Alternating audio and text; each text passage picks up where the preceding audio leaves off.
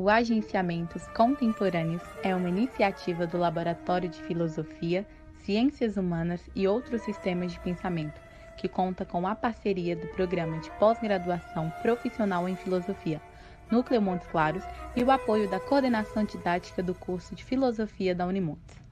O Agenciamentos Contemporâneos procura abrir espaço para que pesquisadores, vinculados à academia ou não, possam apresentar suas considerações sobre problemas relevantes, privilegiando uma conversação transversal com o pensamento conectado à pesquisa, ao ensino e demais práticas cotidianas.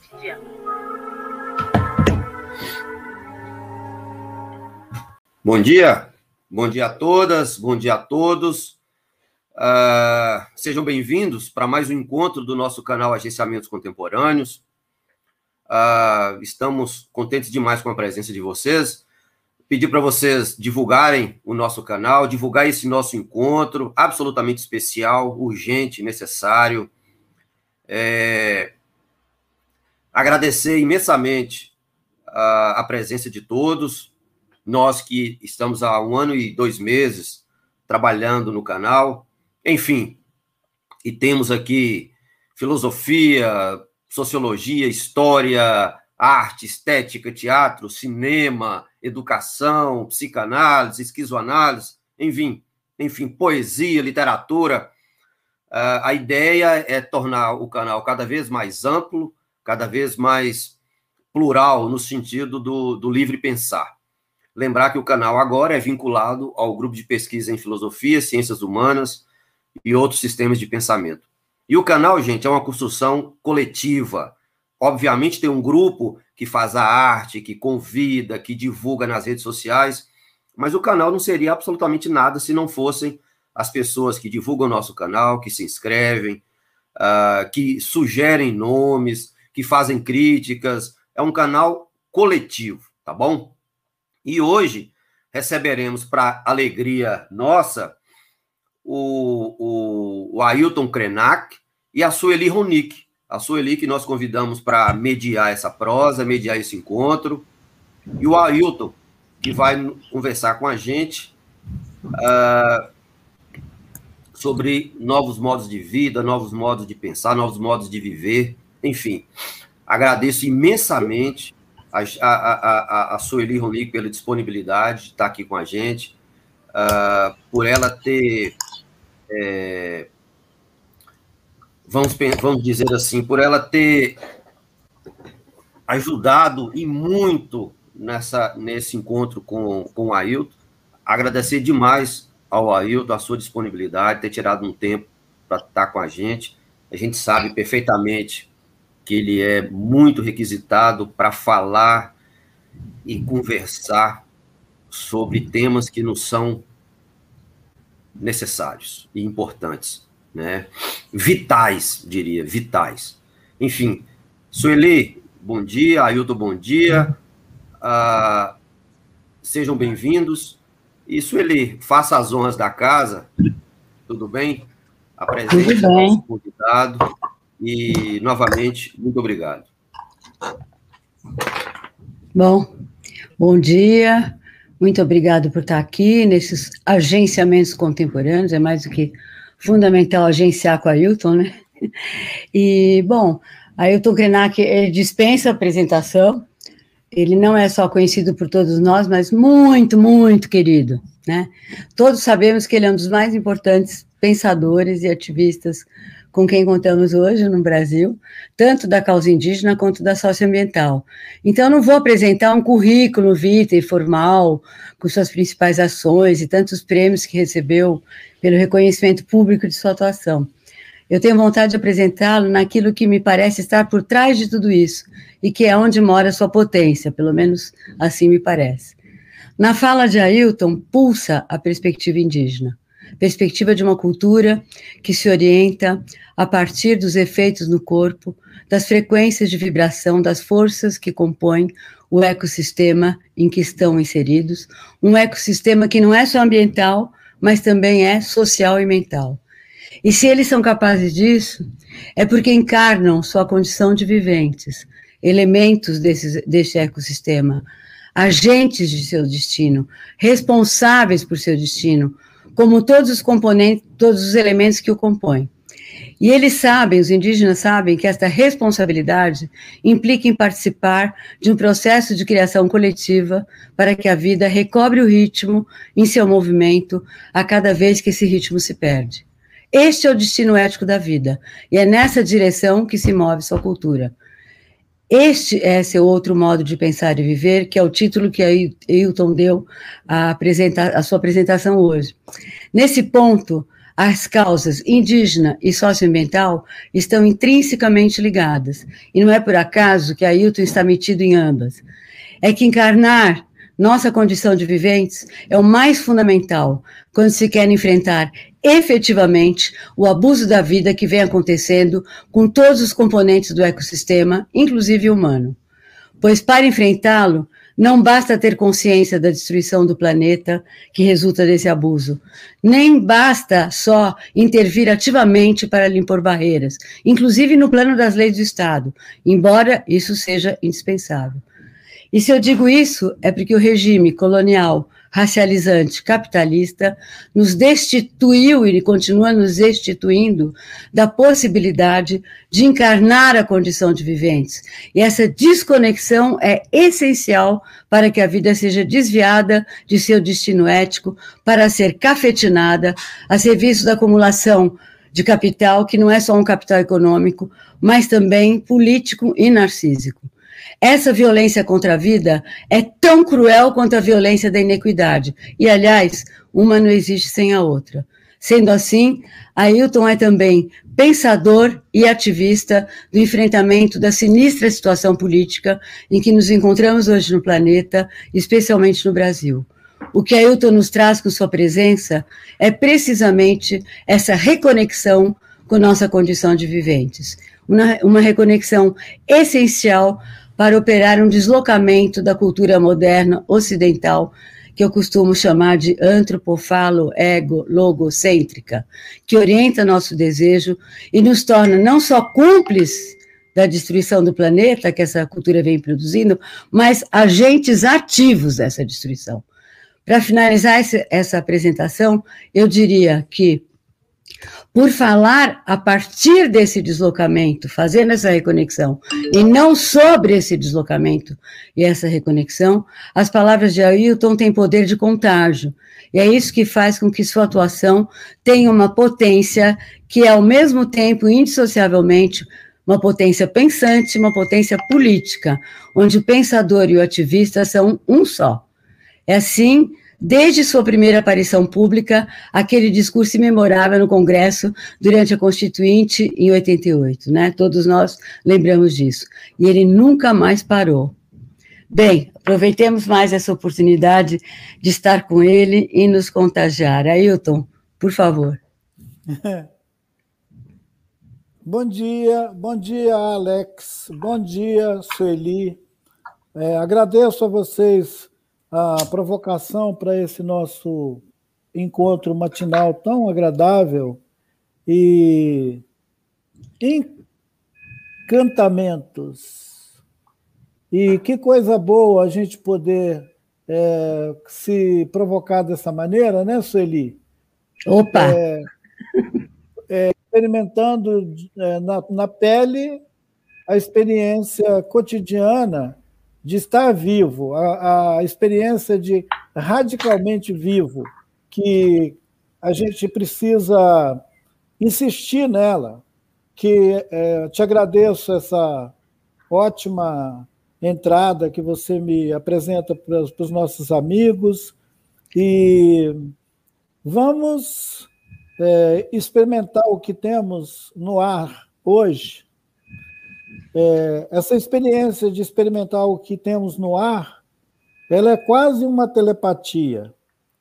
Sabendo que tem milhões, bilhões de pessoas ativando diferentes sistemas de vida no planeta, alguns é, marcadamente predatórios e abusivos, mas também algumas células vivas insistindo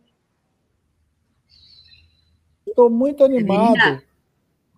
com a ideia de reprodução da vida. Essa vida maravilhosa que a gente pode experimentar é, nos atravessando como, como esse, esse ar, a brisa que de manhã anima a nossa é, ah, é. experiência, experiência tátil, experiência é, sensorial da vida, né? Eu estou te saudando.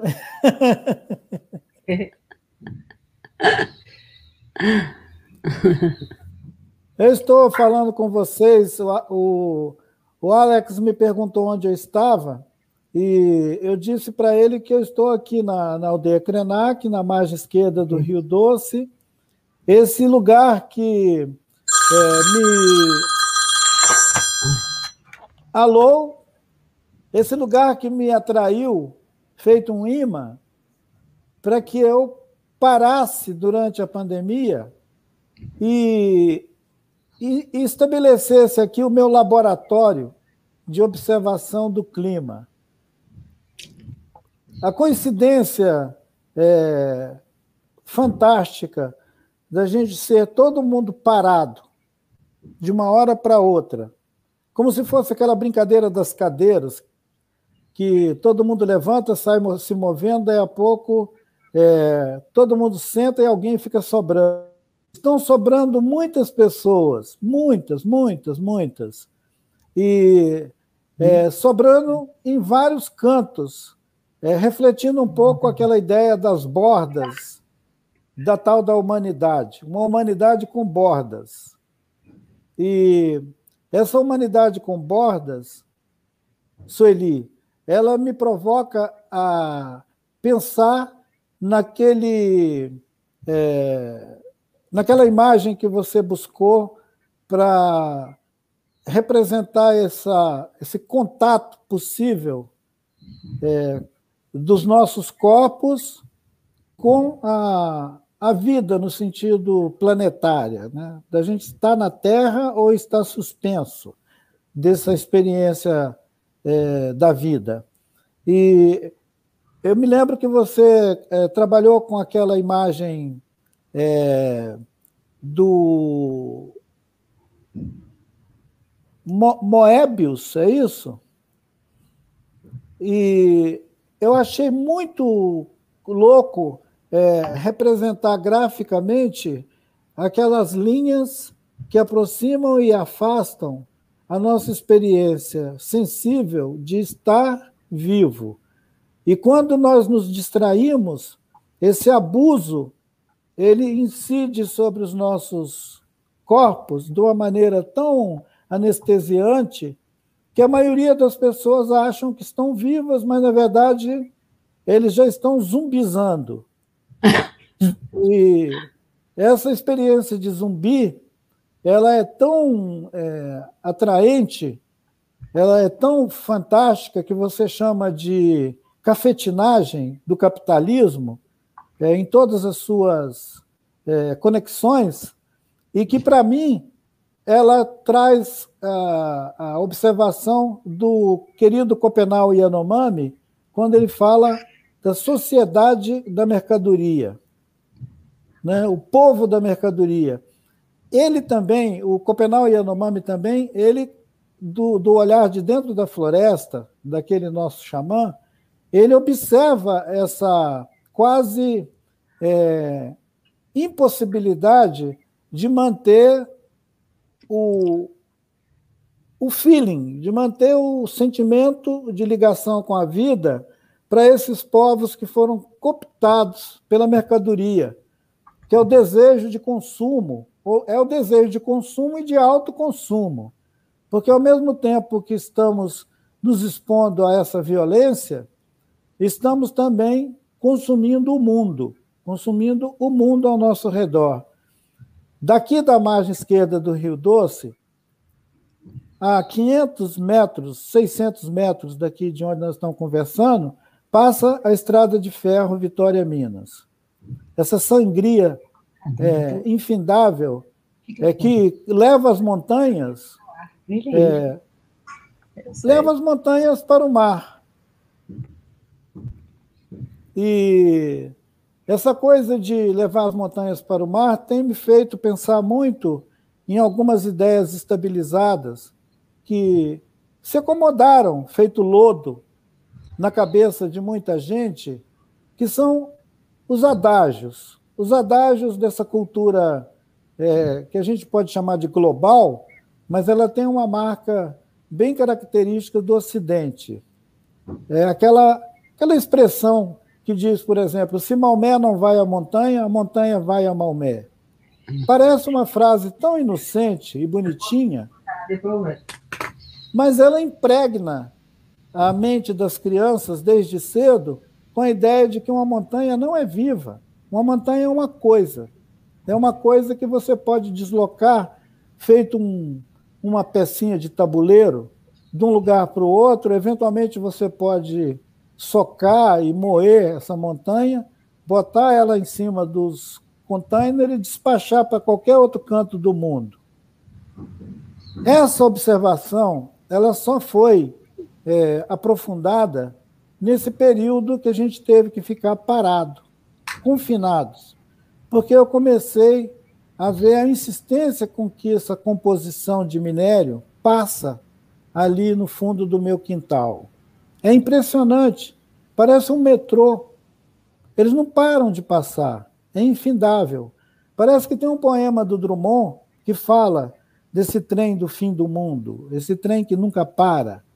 E esse trem que nunca para é essa fúria consumista que nos afeta a todos, em qualquer lugar do mundo, desde que a gente embarcou nessa colonialidade, que a gente também pode chamar de modernidade. Eu é, estou fazendo esse comentário assim, bem motivado pelo sentimento da hora, para a gente poder ter um, um balaio de é, flores, ideias, para a gente balançar agora na rede. Você quer é, conversar sobre essa, é, digamos, observação acerca de uma banda do mundo, é, parece que despreza totalmente o sentido de viver aqui e agora. E estão muito é, pressionados por alguma coisa que vai acontecer depois. Um tipo um amanhã. E eu fiz algumas, algumas observações sobre essa coisa do amanhã, e elas estão bem, digamos, é, enunciadas num livrinho que tem o título de O Amanhã Não Está à Venda. Porque eu fiquei muito instigado com tanto de perguntinhas sobre o que nós vamos fazer depois da pandemia. Então aparecia aqueles meninos que não aguentam a sala de aula, que estão loucos pelo recreio. Parece que a vida de consumo virou um recreio. Tem um minuto de contenção, tem um momento de contenção, aí depois todo mundo quer sair para o recreio. Um recreio sem fim, que é consumir, consumir, consumir. E a, se a gente pudesse observar alguma linha que distingue esse pensamento, é que, que me anima, da ideia mais geral de estar vivo, talvez fosse a, a ideia daquela linha mesmo. Eu estou tentando me lembrar, não, não é uma linha. O, o, o, o que você traz, na verdade, é um anel né, do Moebius, não é isso? Isso. E o que distingue aquele toque, é, é, aquele, é, esse toque de ativador de vida e a suspensão desse toque é esse vazio que fica entre os dois mundos que tem me interessado. E, de certa maneira, é, estar aqui onde eu passei esse período desde o começo da pandemia é, uma, é um mergulho é, onde eu, eu, eu posso tatear experimentar com as pontas dos dedos, com o pé, mas também com o coração, né, com toda a minha é, capacidade sensível, de ver o que é que está acontecendo ao meu redor. E fico, obviamente, é, observando que algumas pessoas aprenderam sim alguma coisa com essa parada súbita. É, aqueles que não morreram, claro,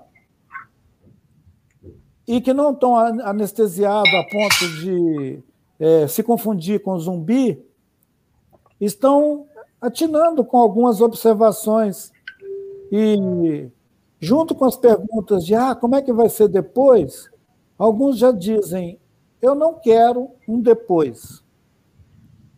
Eu estou a fim de encarar o deserto. Tem um deserto e eu vou atravessar o deserto. E essa experiência, que pode ser é, dura para muitas pessoas,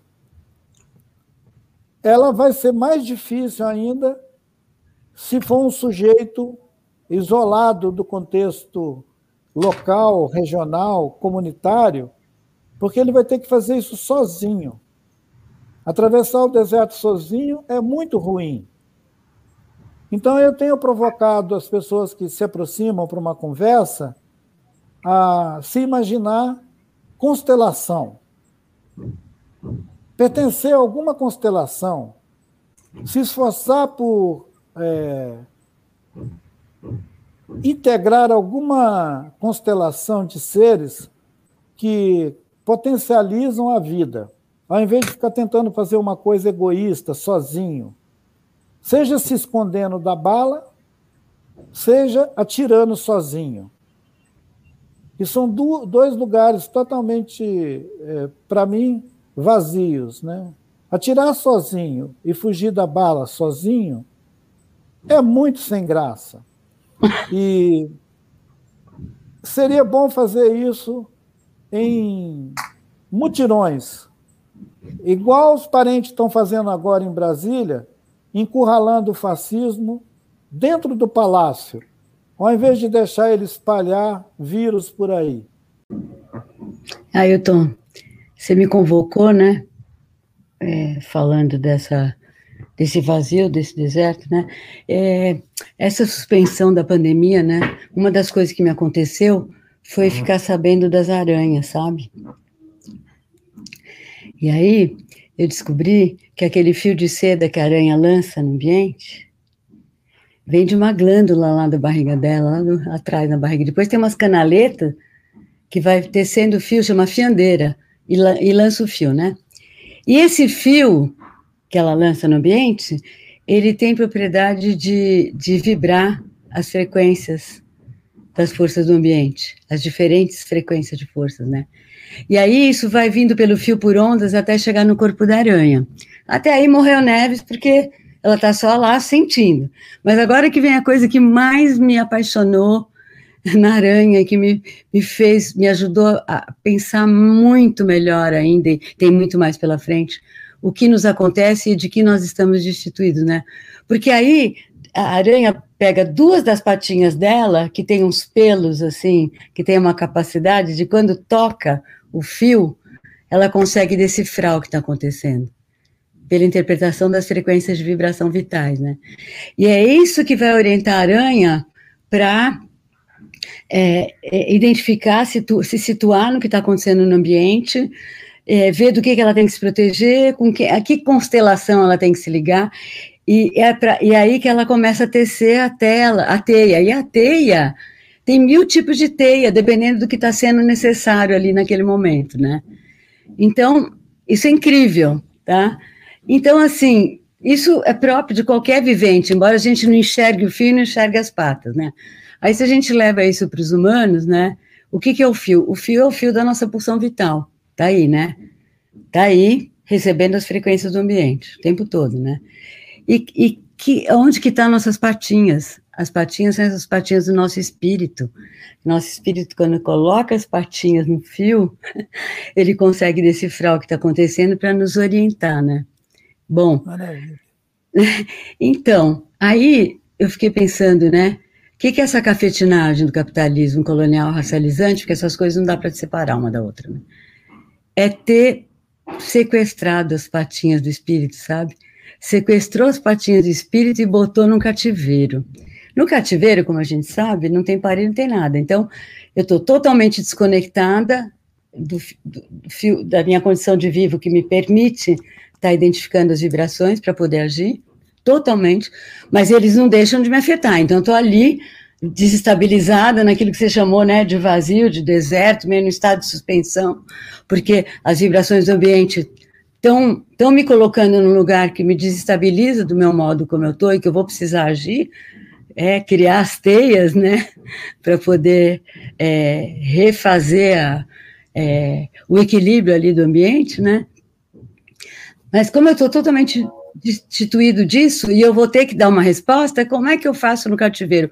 Eu vou ter que obedecer as palavras de ordem dos sequestradores, né? Porque dentro do cativeiro, eu, em vez de criar uma teia, né, e ver aonde que eu ponho a teia, com que constelação e como que juntos nós vamos criar esse outro, esse outro, retomar esse equilíbrio do ambiente, ao invés disso, eu tenho que me amoldar a, a, umas imagens que são nos colocadas como universais de gênero, de raça, o Estado, né? Ainda por cima tudo isso está marcado por uma hierarquia, né? Que a supremacia branca, essa cultura moderna ocidental, esse jeito de ser, esse modo de existir é o, o máximo, seria o máximo do desenvolvimento humano e todo o resto é medido a partir dali, né? Então eu estou o tempo inteiro morrendo de medo de cair para a vala lá dos que tem lá embaixo da, da hierarquia, né? Quanto menos eu me aproximar, se eu não ficar consumindo, consumindo, consumindo, para estar tá na onda e para poder ser reconhecida, o risco de eu, de eu ser eliminada no cativeiro e assassinada é gigantesco, né? Então, assim, o que que você nos traz? O que que esses povos indígenas nos trazem? O que que hoje, sobretudo na América Latina, mas não só, em todo o sul do planeta, para onde o pensamento está indo, vindo dessa reconexão, né? Dessa reconexão. O que que isso nos traz? Isso nos traz a possibilidade de começar a abrir uns buraquinhos no cativeiro para poder lançar o fio, sabe? Lançar o fio lá para esse ecossistema, né? Ambiental, mental, social né? Lançar o fio. Essa reconexão é muito importante. E como você disse, se eu estou totalmente no cativeiro, a desestabilização só me dá uma sensação de vazio, de ameaça de cair para baixo na hierarquia. Então, todas as minhas ações vão ser para me proteger. Uma delas é ser bolsonarista, me identificar com Bolsonaro, porque daí eu estou ali numa constelação podre, né? Que juntos acreditamos acreditamos que todo o nosso mal está vindo desses seres né, que se distinguem dos branquelas, né? Então, mas por outro lado, a pandemia também nos traz a possibilidade, como você falou, de se dar conta, nossa, a hora que para tudo, nossa, gente, que vida que eu estava vivendo, o que, que é isso? Parou tudo, parou o consumo, parou ir para cá, parou ir para lá, parou de ver vitrine, parou de ver publicidade, parou tudo, né? Que vida que eu estava vivendo. E aí, se eu tenho um mínimo de potência vital, eu vou querer ficar me conectando em constelações que vão me ajudar a, a fazer um buraquinho que depois vai vir a janela, que depois vai vir a porta, para recuperar essa conexão, né? Porque não existe capitalismo sem essa desconexão. É só por conta dessa desconexão que a nossa potência vital, ao invés de ir na direção de reequilibrar o ambiente, ela vai na direção de ser cafetinada para acumular capital, né? Então, é isso. Mas agora eu volto, eu quero voltar para você, porque a gente precisa muito de você para ficar se contagiando essa manhã, por favor. Ah, que bom a, a abelha. É, aranha. A aranha. E e também as abelhas. Elas estão todas, elas estão todas é, nessa disposição amorosa, ensinando a gente o tempo inteiro. E eu tenho é, me beneficiado muito desses sinais é, quase que imperceptíveis que estão ao nosso redor. Por isso que eu falei do ar também. O ar que está sobre a nossa cabeça. A gente é, experimenta ele na respiração. E ele pode trazer coisas muito interessantes é, para nossa compreensão, para nossa compreensão que não é só é, mental, é a experiência do corpo, como você mesma é, insiste, ele não fica localizado exatamente no cérebro, né? ele está espalhado em todas as nossas glândulas, né? em tudo. E desde o ar até a montanha, é que eu é, evoquei aqui no seu movimento involuntário, quando agarram a montanha e levam ela para outro lugar, ela fala. E eu, eu tenho procurado afinar a audição para sacar o que, que a montanha está falando, né? o que, que o rio está falando. E a experiência da aranha, né? sensorial. E cada vez mais ativar eh, essas é, potências de contágio. Ao invés da gente ficar totalmente é, pânico diante da ideia de contágio, a gente imaginar o contágio como fluxo. O fluxo necessário, porque nós estamos vivos. É, é o entendimento de que tudo que está vivo, ele é contágio. Tudo que está vivo é contágio. E é uma experiência que pode ajudar a gente também a fazer um trânsito da própria ideia é, da experiência da vida, a ideia estabilizada da experiência da vida. Ah, eu estou vivo, nasceu, é, cresceu, né, ficou adulto, circulou por aí. Então, assim, essa experiência da vida formatada. Escapar disso talvez seja o primeiro movimento de furar buraco, de fazer um buraco no muro, de lançar a teia para outras, é, digamos, pertencimento.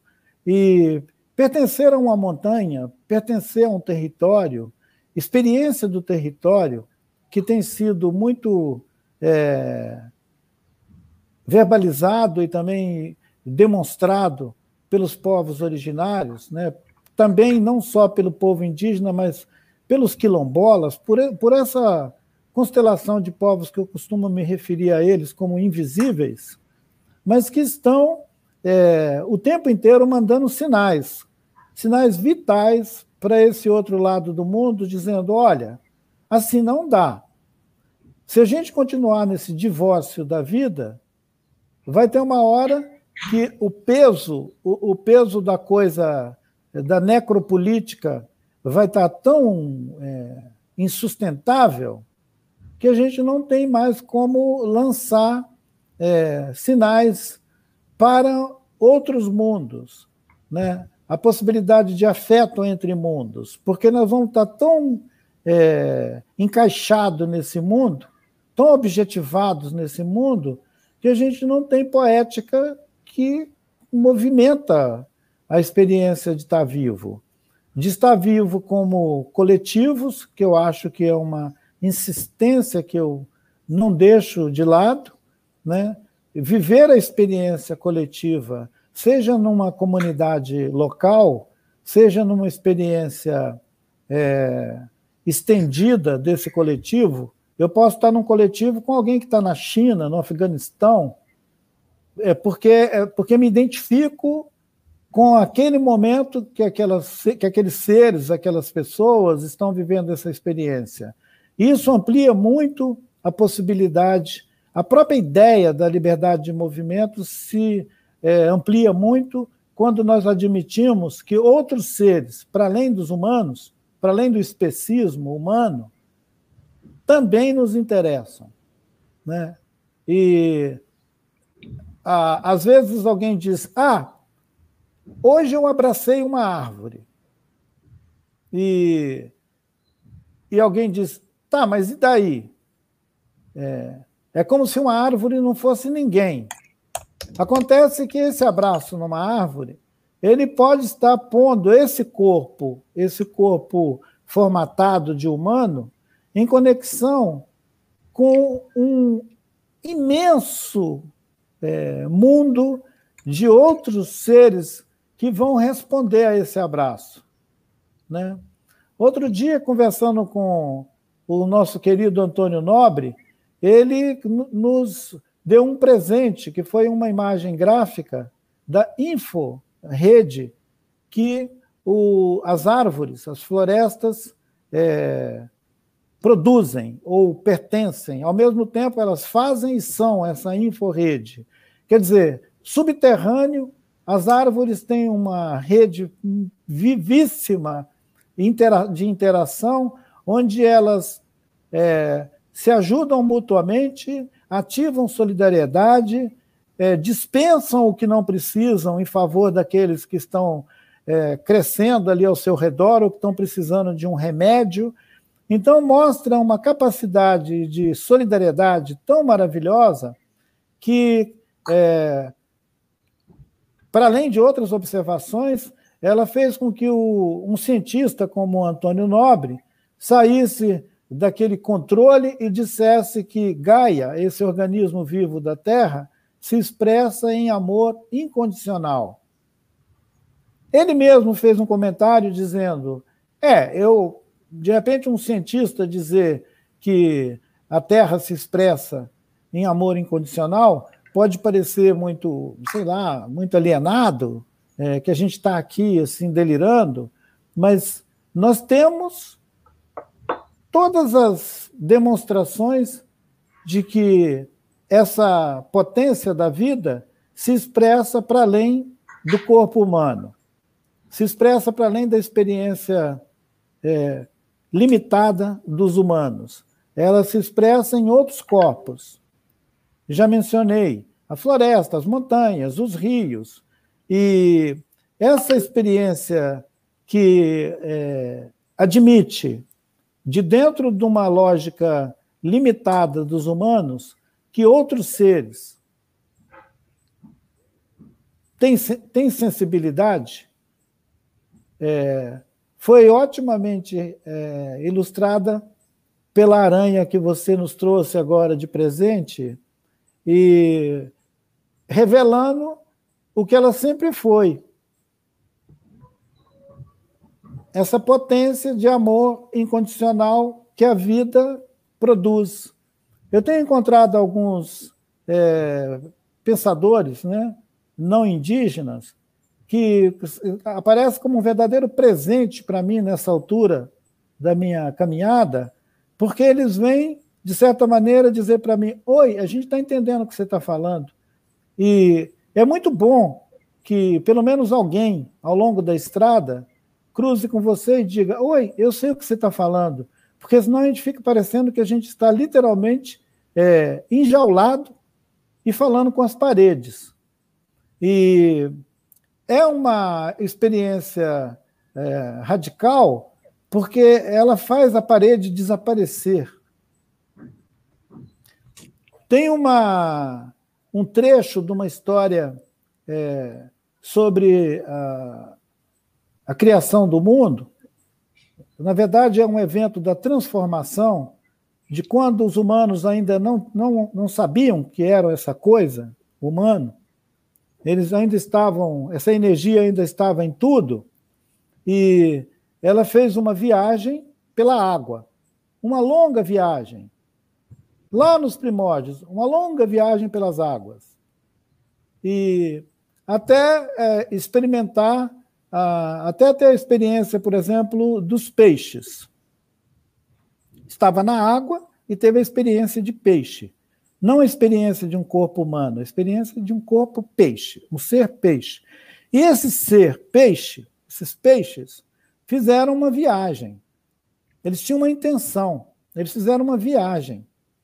Nessa viagem, é, no mundo subaquático, né, nos oceanos, ela viajando, é, encontrou dentro dessa viagem um muro de gelo, uma muralha de gelo, que não permitia navegação essa canoa da transformação, onde estavam embarcados esses, esses seres primordiais, ela tromba numa muralha. A muralha é de gelo e muito dura.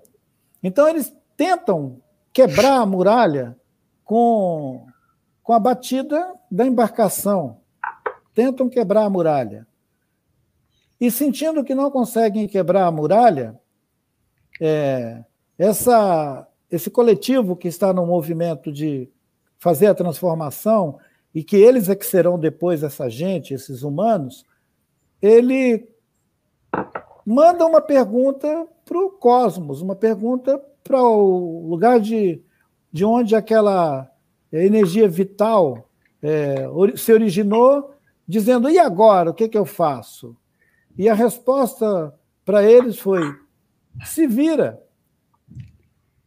Se vira.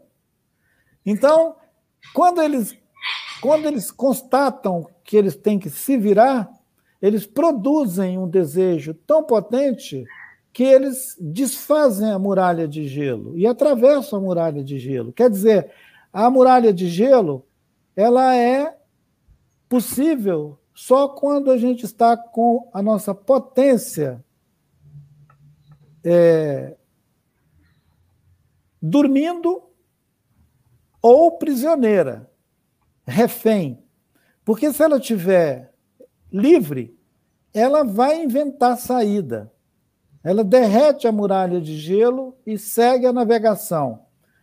E essa gente que estava fazendo essa navegação, eles vão é, chegar num, num, num, num, lago paradisíaco e vão ficar nesse lago alguns bilhões de anos até virar gente. O que é maravilhoso é poder visitar essa memória uma memória ancestral de anterior à experiência do especismo, desse especismo do humano. Esse especismo do humano, ele é uma prisão. A gente precisa escapar dessa ideia de vida é, medíocre, reprodutiva, que está na base da nossa compreensão do que é a vida. E tem muita pregação sobre isso, tem muita formação mental sobre isso. Além, óbvio, é, dos desvios que, ao longo do caminho, foram sendo adotados como cultura, modo de viver e tal. É, escapar disso talvez implicasse numa experiência é, que levasse em conta, por exemplo, que as crianças, crianças pequenas, é, que estão no cuidado dos adultos, seja na, na coisa da educação ou no simples convívio doméstico, que eles pudessem entrar em contato com, a, com as. estender a experiência que já é natural deles, de liberdade, e não submeter essas pessoas que estão se formando a uma ideia de mundo criado. É, o criacionismo é uma praga, porque se um sujeito é, nasce num meio cultural que ensina para ele que o mundo foi criado e que tudo que está ao nosso redor é produto de um evento é, único que criou o mundo, a, tentativa, a tentação de pensar que o mundo é um bolo de aniversário, que a gente serve a cada período e todo mundo vai lá e come e tal, joga o resto fora, essa ideia de consumir mundo, ela fica animada na cabeça de uma criança, desde pequenininho. O carinha com 4, 5 anos já está aprendendo que ele pode comer o mundo e feito um bolo de aniversário. Esses, é, essa simplificação é, ela acontece, ela acontece no cognitivo, no, no, no, no caminho de formar uma mentalidade é, desse multidão de povos que estão espalhados pelo planeta com uma é, narrativa é, acachapante de que ele apareceu num lugar que foi criado para ele. Talvez essa seja a prisão mais é, difícil de escapar, que é a ideologia, a, a própria compreensão de si como alguém que apareceu no mundo pronto, que não evolui. Então, eu tenho insistido muito no quanto seria importante, se nós ainda queremos constituir comunidades e que essas comunidades se reconheçam e sejam capazes de afetar-se, que a gente trabalhasse com esse período que chamam de primeiro setênio da vida das pessoinhas humanas, com a compreensão da evolução. A vida evolui em tudo. Então, eu já fui um, uma palha, uma folha, um graveto, uma pedra. E lembrando Tom Jobim, é pau, é pedra, é o fim do caminho. Então, é, é um pouco é, de tarde, é um pouco da manhã. Então, a poética da experiência de estar vivo tem que animar essa potência de ser. Desde pequenininho, para que, essa, que esse ser tenha apoios aqui no mundo, para ele se afetar com a vida de uma maneira tão é, ampla, que uma montanha, uma árvore, uma pedra falem com ele e digam para ele ao longo do caminho: Ei, eu sei o que você está dizendo.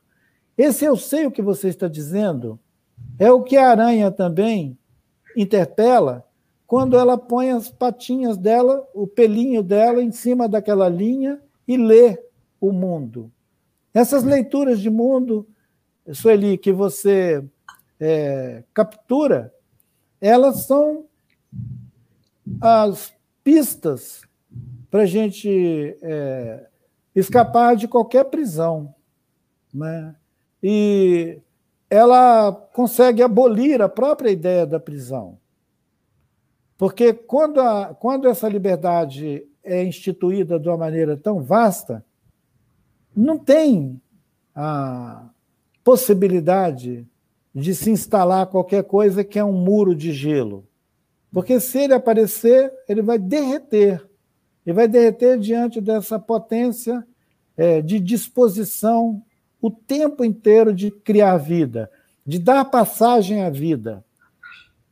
Dar passagem à vida é entender que esse corpo que está agora vocalizando já foi outra, outros corpos e, vai ser, e será outros depois. E não tem nenhum problema. Então, isso é uma observação sobre criacionismo e evolução. E a gente está imerso numa cultura global onde a maioria das tradições diz que, que o mundo foi criado. Então, assim, o bolo foi, já está feito. A e... pega começou aí, né? Então, aí fica. A começou quando acha que foi criado e que o comandante da criação, lá o chefe de Estado, no caso, é. no começo, era o chefe da Igreja Católica Apostólica Romana, com a qual nasceu o Império Romano, né? É, é ele que criou, é ele que sabe. Então você tem que obedecer às palavras de ordem dele, senão você está ferrado. Mas se você obedecer, vai merecer o paraíso. Olha que loucura! E aí você conta uma história linda da, da, da Montanha de Gelo, né? Porque quando ela pergunta, eles perguntam, bom, o que, que eu faço agora? E fala, se vira, né? Se vira. É assim, se livre dessa bosta desse, desse chefe aí que criou, que vai dizer o que fazer, né? Essa igreja católica, apostólica romana, o Império Romano que cafetinou Cristo e botou na cruz, né? Então, é, é, se vira, se vira é, é aquilo que você falou, né? É, é ativo essa potência nessa constelação que eu tô e juntos e aí que está a poética, nós vamos saber o que criar para dissolver essa montanha, né? E acho que a gente está no momento, embora catastrófico e não por acaso, é também um momento maravilhoso, porque é quando a gente está diante da montanha de gelo e que o perigo é de não existir mais, aqueles que não estão completamente zumbizados no cativeiro, ali no cativeiro colonial racializante capitalista, é, conseguem é, ativar essa potência e tem tantos seres nesse momento humanos ativando essa potência, que é muito diferente de quando a gente estava diante da montanha de gelo da ditadura militar, Estamos num outro momento. E acho que esse outro momento a gente deve muito, muito, muito mesmo aos indígenas terem, e os negros e etc., terem decidido se colocar na cena pública e nos ensinar, né? Então, isso está muito potente. É o que me faz, a mim, por exemplo, não sei como é para vocês, não estar deprimida, embora muito preocupada com o que está acontecendo muito preocupada, porque eu sou uma puta velha, acabei de fazer 73 anos, já passei por vários. Eu sei que é muito perigoso, mas eu estou muito feliz com a quantidade de constelações com que eu posso me ligar, onde quando a gente diz essas coisas ressoa e vem mais coisa, e eu não diria nem que isso nos leva a uma evolução, mas eu sei o que você quis dizer com evolução. Não é no sentido de progresso, evolução no sentido de ser capaz a cada momento de dissolver a montanha e devolver à vida essa potência que ela tem, porque o que é a essência da vida? É esse processo contínuo de criação, né? Para voltar a recuperar um ritmo no movimento, que é a condição para a vida seguir, né? E acho que uma imagem que ajuda muito a essa poética é, de uma evolução que não tem nada a ver com progressão é a, imagem que o Emanuele Cossa, uhum. é, que é um camarada que eu conheci recente, gosto muito das coisas que ele está trazendo. É lindo o que ele escreve. É, ele usa a imagem da lagarta né, como um feixe de estômagos que está ali o tempo inteiro, aquela máquina de devoração, é, comendo as plantas, né, aquele feixe de estômagos. E ela não sabe que está evoluindo para a borboleta. Isso não é progresso, isso é uma outra experiência, é o atravessamento da vida em diferentes corpos, afirmando a vida. É a vida mesma. A vida não precisa de nada. E a vida, ela existe com nada. Ela não precisa do meu corpo. A vida é maravilhosa. Agora ela está passando aqui em mim falando. Mas no instante seguinte, ela está em outro lugar, falando em outro lugar, sendo outra coisa. Esse maravilhamento é o que eu chamo de evolução. É, é, é não é aquela coisa que ficou lá no Darwin, mas é uma, mas é uma observação é, recente sobre aquela, digamos, é, diferença que o darwinismo trouxe lá no final do século XIX e que foi desprezada no seu é, conteúdo, no seu sentido mais é, relevante.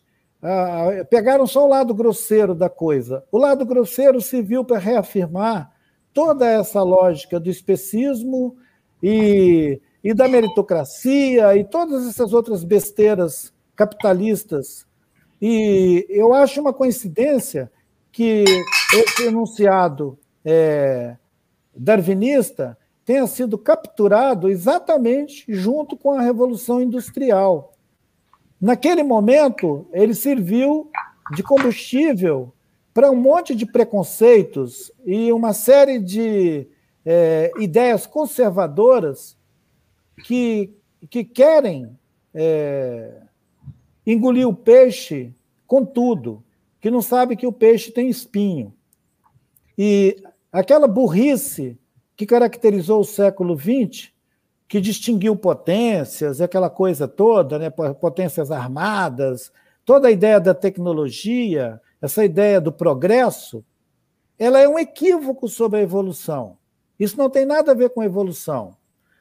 A evolução é a vida atravessando todos os corpos, todos indistintamente, escapando ao especismo humano. É, Essa é, é a matéria que está me interessando, escapar ao especismo humano. Porque é, senão a gente vai voltar sempre para o dilema de, de mal, de bem, de toda essa baliza que institui o pensamento ocidental a, a, o mundo fica o tempo inteiro julgando é, quem é bonzinho e quem é malzinho, com uma, uma impossibilidade enorme de observar a, o entorno, de observar o ecossistema. Né?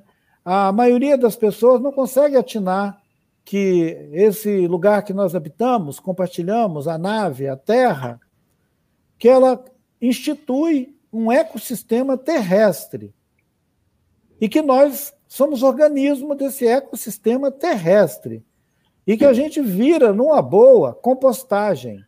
Nós somos compostagem do ecossistema terrestre, sem pretensão. É, é, é, esse luxo de querer separar o nosso corpo dessa compostagem é uma bobagem.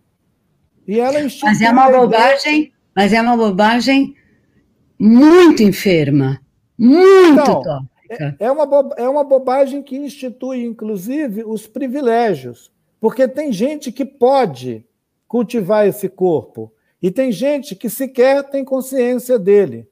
Esses são os escravos que ficam por aí é, medrando.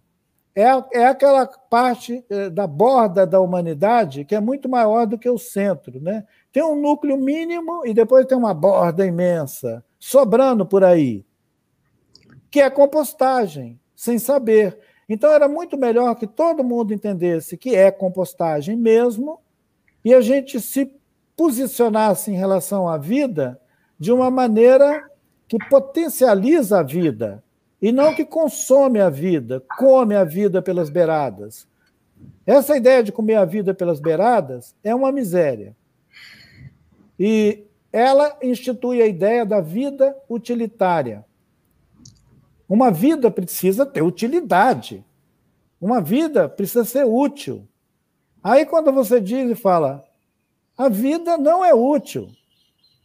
A vida é uma fruição. A vida é uma dança cósmica. Aí os caras viram e falam: bom, a vida só pode ser uma dança cósmica para quem não trabalha, para quem vive à toa, para quem vive abraçando árvores, para quem vive conversando com estrelas. Ora, direis, ouvir estrelas.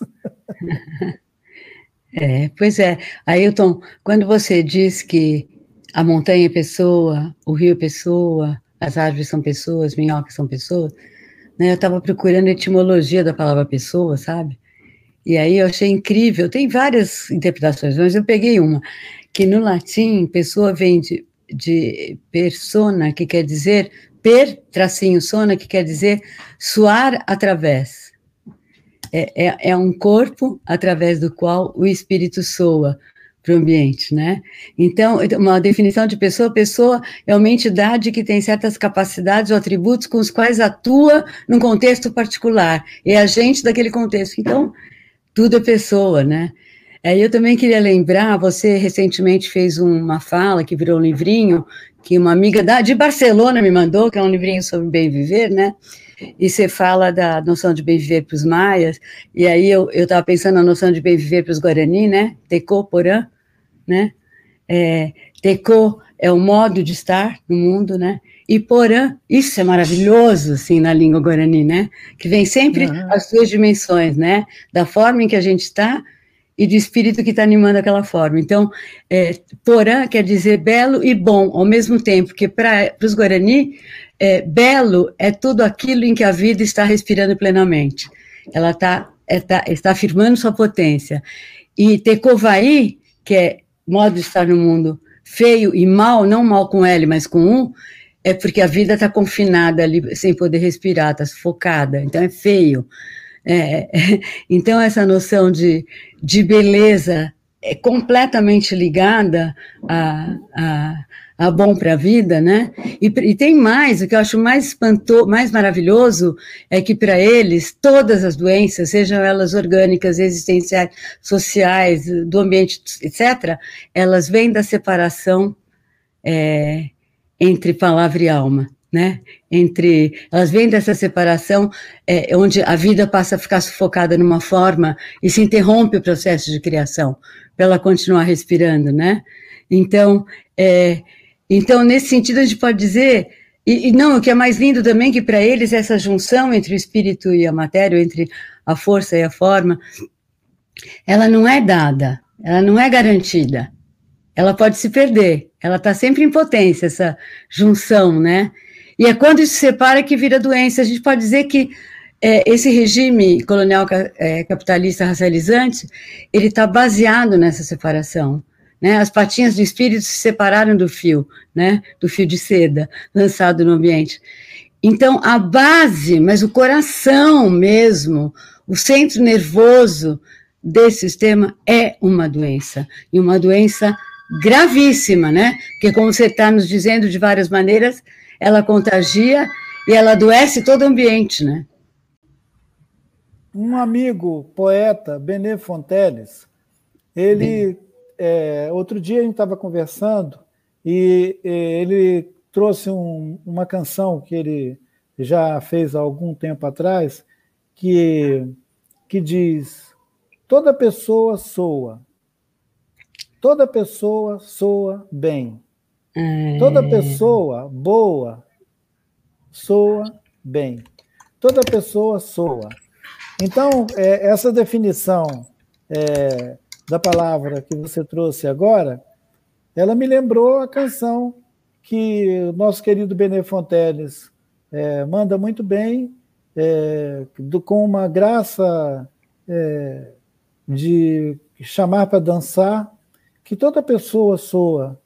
A primeira pessoa soa é, como eu sou. A segunda pessoa soa como tu és. Aí ele vai brincando. É muito legal, por exemplo, para as crianças. É uma cantiga para as crianças brincar é, sobre ser. E toda pessoa soa, toda pessoa boa soa bem. E tem a ver com, com o tecoporã, tem a ver com a palavra em sintonia com o ser, produz vida. E a palavra cria vida, a palavra produz vida, a, a, palavra, a palavra é ativadora de vida. É maravilhoso a ideia do sopro, por exemplo, né? soprar. É, você mencionou os nossos parentes Guarani, mas não só os Guarani, mas muitos povos antigos daqui, do, do, do continente, né? seus amigos lá do, do Paraguai, do Uruguai, da Argentina, do Chile. Aliás, espera aí, teus amigos, meu amigo do Paraguai te convidou para um negócio super importante aí que você não respondeu, o Tício. Então, é, ele, eles, eles todos, eles todos estão imersos nessa experiência é, curativa de soprar, né? O sopro é vital. Então é maravilhoso essa essa é, cosmovisão de povos que experimentam a vida em si e são capazes de transmitir essa experiência potente da vida com a palavra, soprando. É, é, a ideia de que a palavra cura. E a palavra também machuca, porque nós estamos vivendo um tempo, digamos, social, para além desse lugar que nós habitamos quando a gente navega pelo universo é, das poéticas possíveis, uhum. a gente é, é chamado a, a um, uma constante presença né, no cotidiano, e o cotidiano ele está habitado por palavras que machucam. E eu tenho eu tenho escutado de muitos amigos dizendo: nossa, a gente está vivendo um tempo de tanta violência verbal, principalmente nesses, nessas mídias digital, as pessoas escrevem qualquer coisa, é uma, uma violência, é, são balas perdidas, né? são palavras perdidas, soltas no espaço e pode acertar qualquer um. E esse cuidado é, necessário com o que a gente vocaliza não é uma coisa moral, é alguma coisa que diz respeito a uma ética de viver, de produzir vida e de não abusar, não abusar de nada, não abusar sequer do, do espaço ao meu redor. Né? É, se você está é, circulando por uma dessas antigas cavernas, cheia de estalactites ou tites, e você grita, uma peça daquela pode cair sobre a sua cabeça. Mas se você souber trabalhar com o tom certo daquele lugar, você vai poder cantar lá dentro, vai poder é, trazer a sua seu sopro, porque ele vai estar em comunhão com aquele ecossistema. Cantar e encantar, né? Cantar e é, encantar. Né? Cantar, né? encantar-se. Encantar-se.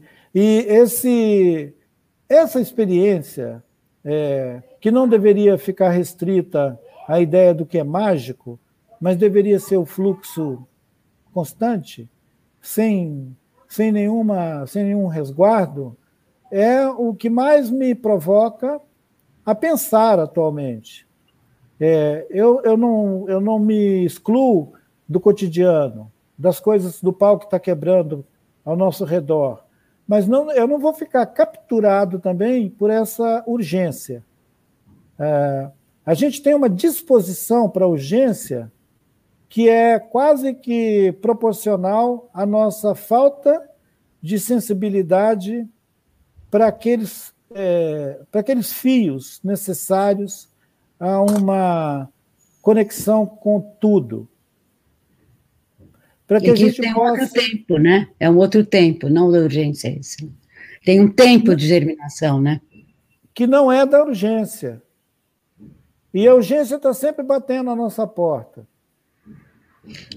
Eu queria te dizer, eu eh, me lembrei, é, porque eu sou judia, né? Aliás, eu fiz o meu teste de DNA, quase que eu me jogo pela janela, porque eu descobri que eu sou 100% judia nós da Europa do Leste, quase que eu me mato, mas tudo bem. Vou, vou tentar fazer jus a isso, né? 100%. Você podia, você podia formar uma comunidade com a Nurit.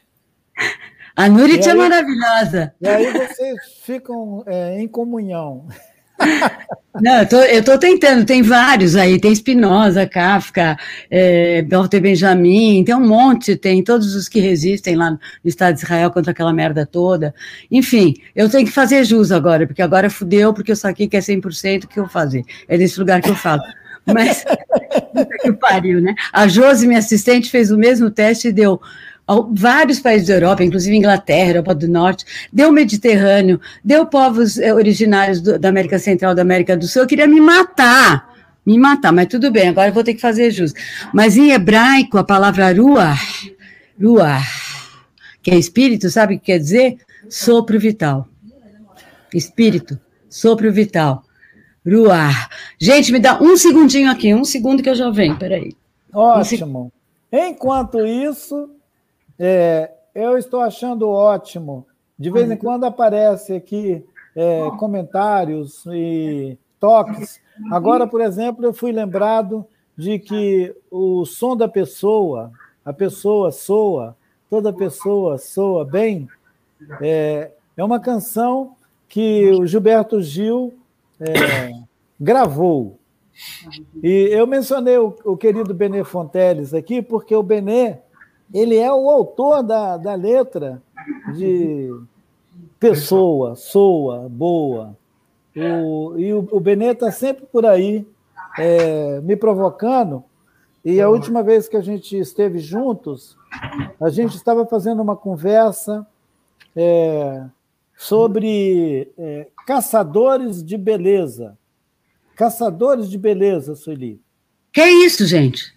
Caçadores de beleza. Foi uma conversa que eu tive com o Benê Fonteles outro dia e com as mulheres bordadeiras lá de Pirapora, as, as, a família Drummond, que são bordadeiras e gostam de bordar rios e pássaros e, e poemas. É, já bordaram uma vez aquele, aquele texto do, do nosso poeta é, Tiago de Mello, a declaração é, poética que o Tiago de Mello faz sobre é, os direitos humanos, é a Declaração dos Direitos Humanos, que, que tem um poema do, do Tiago de Mello comentando, talvez seja essa carta que as irmãs é, Drummond é, desenharam, bordaram, com fiozinhos coloridos e chamaram a mim e ao Bené para a gente falar é, dentro de um tema que ficou com o título de Caçadores de Beleza. Uhum. Ela tirou essa, essa expressão de um, uma frase minha de uns 500 anos atrás. Eu reuni alguns textos num livro de fotografia do Festival de Dança e Cultura Indígena que a gente fazia na Serra do Cipó, e eu, eu fui comentar as fotografias, então é, era como se fosse legenda das fotos. E uma legenda que mostra o pessoal pintando o corpo, fazendo as pinturas corporais, uhum. sempre tem uma pergunta: ah, por que, que eles pintam o corpo desse jeito? Que desenho é esse? O que é isso? E isso é uma tatuagem? Então, para dispensar essas perguntas, eu mandei uma frase dizendo que essas imagens que são é, expressadas em cores no corpo, elas, para além de um desenho, elas são o próprio espectro de tudo que está ao nosso redor nos afetando. Espectro. E esse desenho no corpo, esses quenê aqui, ó, essa, essa tiara aqui, ó, esses quadrinhos, chama quenê, esses desenhos, eles não são aleatórios, eles são um ideograma, eles estão falando e respondendo, feito a aranha, as mensagens que estão por aí. E eles ativam outros sistemas, digamos, vitais. A pintura do corpo também. E nesse texto eu explico que nós somos caçadores de beleza. É, dessa antiga é, experiência de caçar para viver, caçadores-coletores, é, emerge uma outra observação que é caçadores de beleza. Caçador de Tecuporã, né? É, o movimento da vida é, é caçar beleza, não é coisa feia. Aquilo que você traduziu como a coisa que, que isso não é bom, isso é mal, né? Então é isso, é, caçadores de beleza.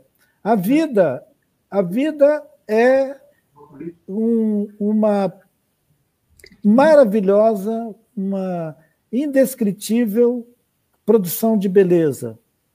Uhum. E parece que a gente não suporta tanta beleza. E a gente sai por aí é, projetando feiuras. É, se a, vida é, se a vida é produção de beleza, né? É porque a gente, Mas a gente projeta feiuras. É. A política, principalmente, virou a arte de projetar feiuras.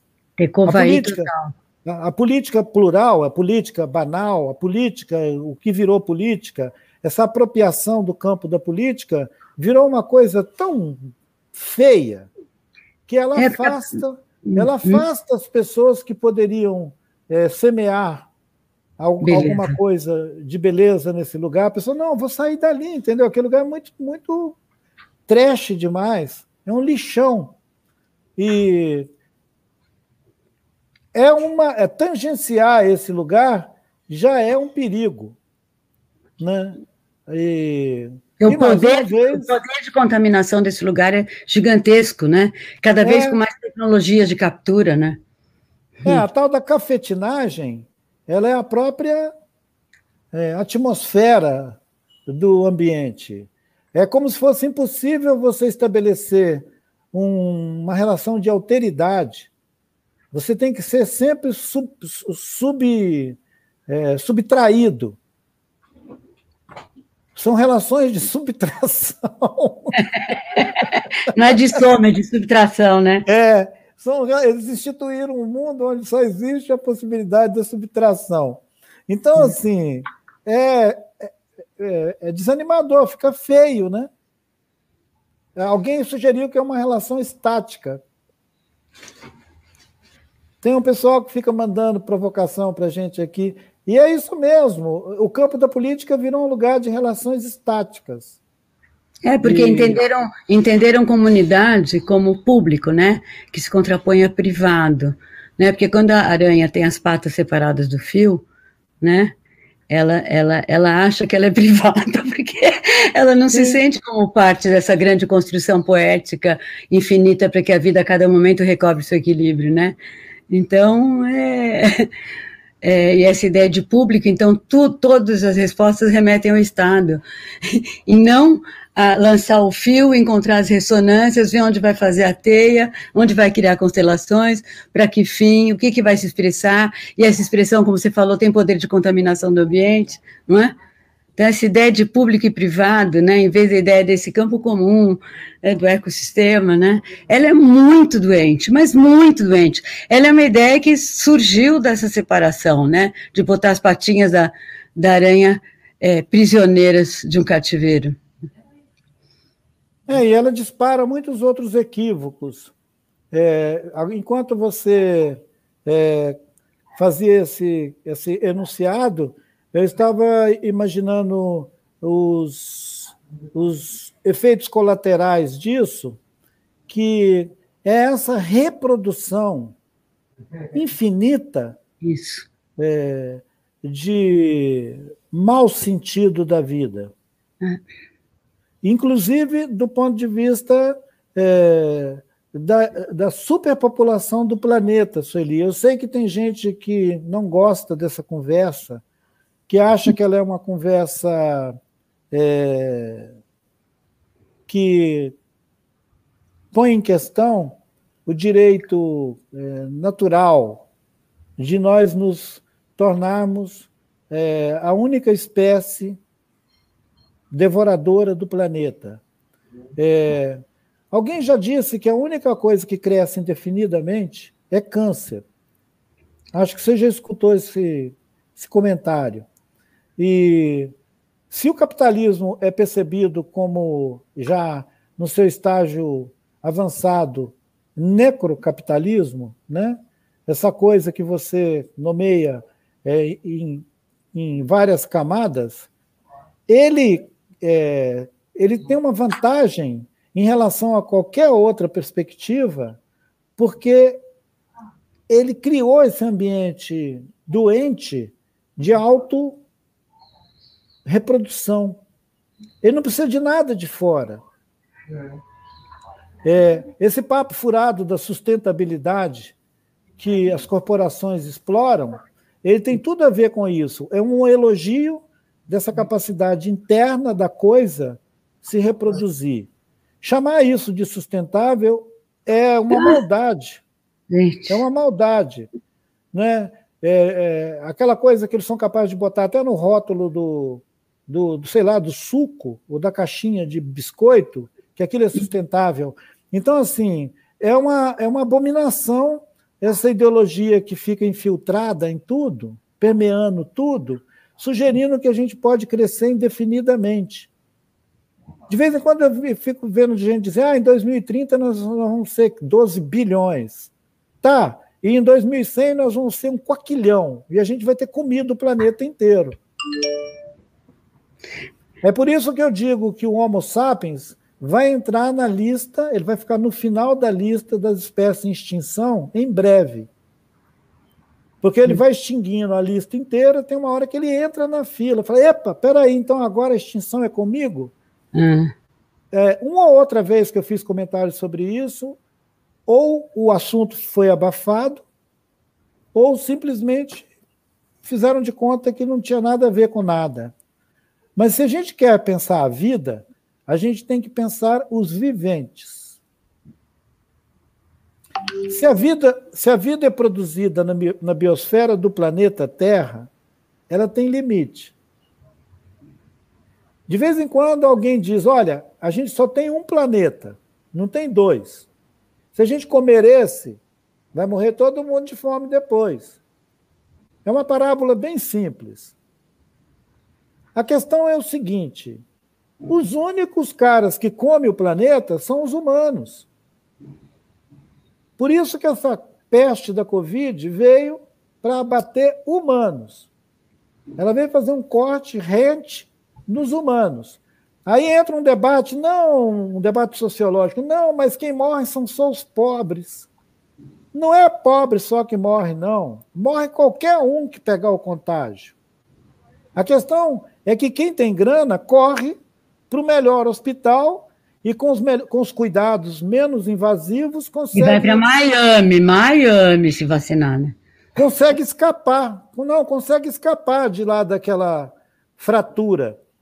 Mas tem trauma. E eu acho um apelo é, assim pobre. Alguém fica dizendo, é, mas são só os pobres que morrem na pandemia. Porque as pessoas estão evitando fazer uma outra observação mais séria, que são os humanos é que estão sendo acusados. O ecossistema terrestre, o ecossistema terrestre está fazendo uma seleção. Não estou, não estou sendo darwinista, não. O ecossistema terrestre está mandando mensagem. A gente não está entendendo. Ele vai apertar até uma hora que a gente vai começar a ter aquilo que eles chamam de eventos climáticos é, radicais, em que ao invés de um milhão, a gente desaparece aí com 10 milhões, entendeu? 100 milhões de pessoas, e isso não vai fazer diferença nenhuma, porque a gente não sabe mais sentir em nós a pressão do humano a pressão do humano. Cada corpo deveria saber quanto pesa um humano, para não sair por aí fazendo besteira. E a ideia é o seguinte: um nenenzinho, um bebezinho recém-nascido, nos três dias de vida daquele lindo serzinho, ele já está envolto em fraldas em cosméticos, em protetivos e o escambau, que está sendo tirado de algum lugar do mundo para servir a ele. Ele ainda nem sabe que existe, mas ele já é consumidor. E agora ele está sendo estimulado a ampliar essa capacidade de devoração dele de acordo com o seu crescimento. Dependendo da classe social onde esse menininho nasceu, quando ele tiver com cinco anos, ele já consumiu tanto entendeu? Quanto um país africano pode consumir num dia. Aquele bebezinho consome sozinho.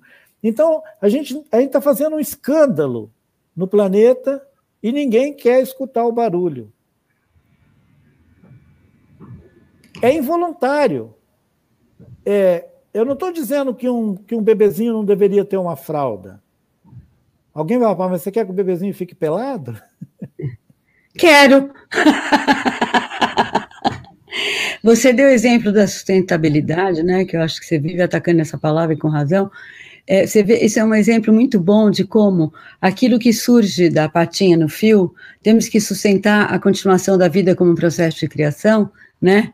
Isso está sendo interrompido, é capturado no cativeiro, os sequestradores capturam, e a sustentabilidade é uma palavra que se separa da alma que estava nessa palavra. E aí, pronto, já vira uma nova possibilidade de se agregar à publicidade das marcas, né? E, e, e convocar o consumo, né? Isso é muito, essa operação, ela é constante com tudo, né? Hoje, inclusive, nessa, nesse âmbito, nessa, nesse ambiente político que a gente está vendo no Brasil, todas as palavras que nasceram da democracia, que nasceram das esquerdas e mais amplamente da democracia, etc., todas estão sendo separadas da alma e criando uma baita confusão semântica para desmanchar qualquer memória de algo que estava ali e que poderia ser ativado no presente, inclusive de maneira muito mais ampla do que aquilo que as esquerdas conseguiram fazer, que só enxergava o visível, a desigualdade, sem enxergar que esse grau de desigualdade vem da, da, da, da, ideia de raça que nos mantém no cativeiro e que nos faz, mesmo quando a gente é bonzinho e solidário, né, é, considerar o outro inferior. Aí, dentro dos humanos, tem as escalas dos inferiores e superiores, e o humano, como tal, inferior a todos os demais componentes do ecossistema. Então, não, não teria uma desigualdade a esse ponto naturalizada em todos nós se não houvesse esse modo de ser, que não é só uma ideologia, é, nós estamos estruturados nesse modo de ser no cativeiro. E ainda por cima morrendo de medo que se não obedecer direitinho, vai cair lá embaixo dele, acho que vai se ferrar, né? Então é terrível, é terrível isso, né? Sim. é muito, muito para além do que o termo ideologia pode alcançar, eu fiquei buscando uma palavra que servisse a essa é, configuração, porque ela é, é uma cosmovisão, né, Sueli? É, uma cosmovisão. É, é uma cosmovisão. Às vezes, quando a gente se refere a uma cosmovisão, as pessoas acham que a gente está é, no campo só da, da antropologia, mas a gente está falando de uma cosmovisão agora no sentido espiritual mesmo, no vasto sentido da experiência é, de, cognitiva, de estar vivo. E, é. e, ficam todos impregnados, não com uma ideologia, mas com uma cosmovisão. É, porque a, se fosse. Se abstraiu, que abstraiu, abstraiu totalmente a experiência da vida do ser. É. é como se tivesse sequestrado a ideia de vida e ela não é mais afetada pelo ser. Porque é. tudo, que é afetado, tudo que é afetado pelo ser, ele tece os fios da teia, né? É aranha. Exatamente. Agora, é, cortou as patinhas, então vai ficar, vai ficar girando em torno de si, reproduzindo. É, não diria nem que cortou as patinhas, tacou as patinhas no cativeiro, daí você só fica reproduzindo, reproduzindo, reproduzindo, você não tem mais o, a conexão com o fio, você não sabe mais nada, né? Mas você falou é, cosmovisão e que você fica procurando uma palavra, acho cosmovisão muito bom, inclusive dizer a cosmovisão moderna ocidental, porque é uma cosmovisão também, né? Porque é, com essa coisa de tacar a cosmovisão para antropologia, ah, a cosmovisão dos povos não brancos. Não, tem a cosmovisão do branco. Eu chamei isso de um nome que, que ele funciona para os brancos, que é regime de inconsciente. Mas não é um nome que, que faz sentido para todo mundo, né? Mas por que que para os brancos regime de inconsciente? Porque o, nosso, o regime de inconsciente é o responsável pelo modo como se fabrica o mundo, em nós. Porque se fosse só ideologia, basta eu ter uns cursinhos aí, uns cursos, que eu largo essa ideologia, mas eu estou estruturada nisso. Né? Isso me comanda. E sair dessa estrutura não basta tomar consciência, é um trabalho sutil e infinito, mas completamente fundamental porque se não sair dessa estrutura, vai se manter no cativeiro. Né? E como você falou, a humanidade pode ser expelida e do ecossistema não faz a menor diferença, aliás, vai ficar muito bom, né? Mas acho que como humanos a gente pode se responsabilizar pelo ecossistema e, e passar a colaborar e a participar, né? É, porque a gente participa de qualquer maneira, seja destruindo, seja se compondo em constelações para manter a vida em equilíbrio, né? Será que a gente deixa esse pessoal que está mandando é, um, uns comentários para nós participar vamos. da conversa? Vamos, vamos. Eu estava pensando eles. nisso. Vamos, estava pensando nisso. Então, vamos convidar aí, Alex, é, como é que a gente abre aí para as perguntas? Antes, uh, antes de abrir para as perguntas, tem várias e muitas Antes de vocês já, já, já comentaram, o Ailton já falou sobre, sobre elas, eu gostaria de ler aqui. O Ailton citou logo no início da fala sobre o poema do Drummond, A Montanha Pulverizada, Ailton. Obrigado. Que chama. a montanha é, pulverizada, que lindo.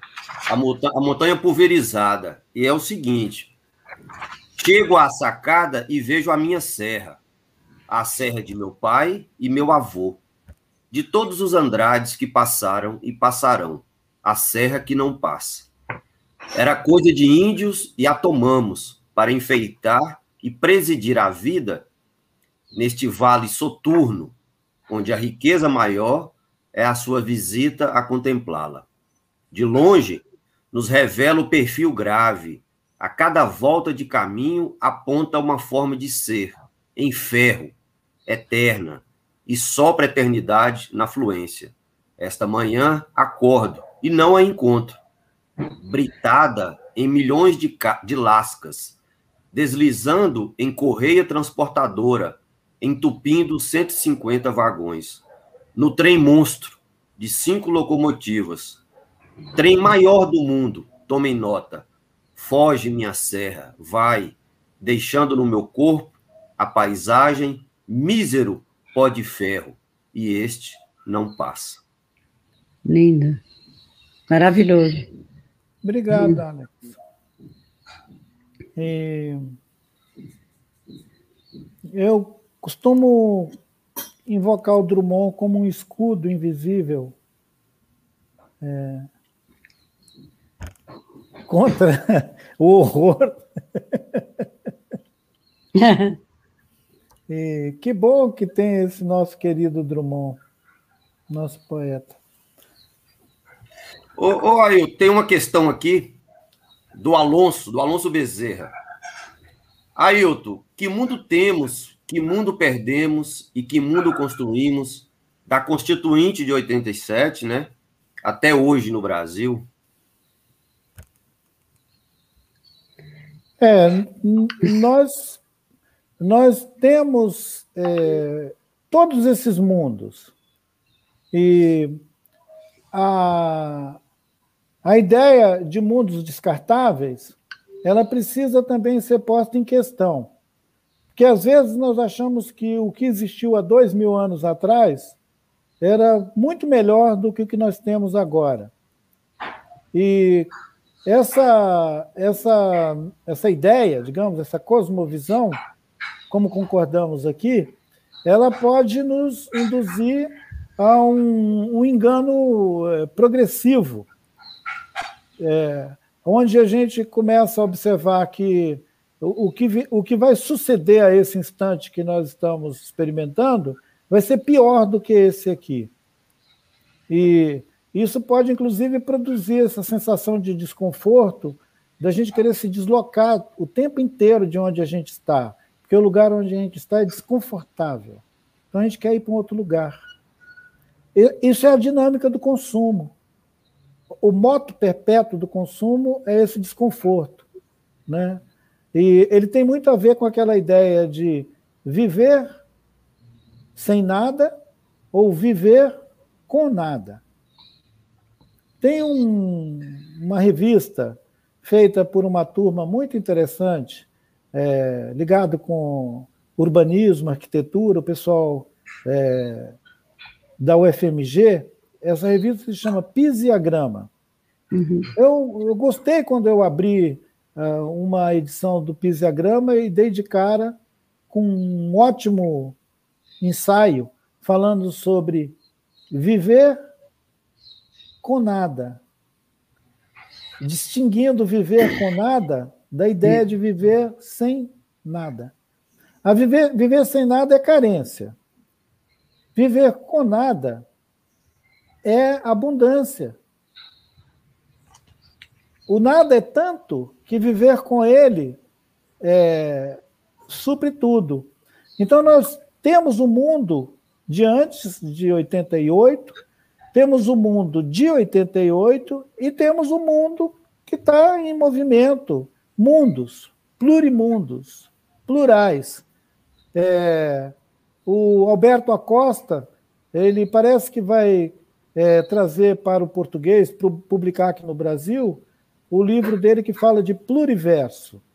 Uhum. Não sei se já saiu em português, né, Sueli? Pluriverso. Não sei, não sei. Onde, onde, ele, onde ele, esse pensador é, é, da América Latina é, se propõe a imaginar, é, para além da ideia de um mundo, muitos mundos, muitos mundos se alternando.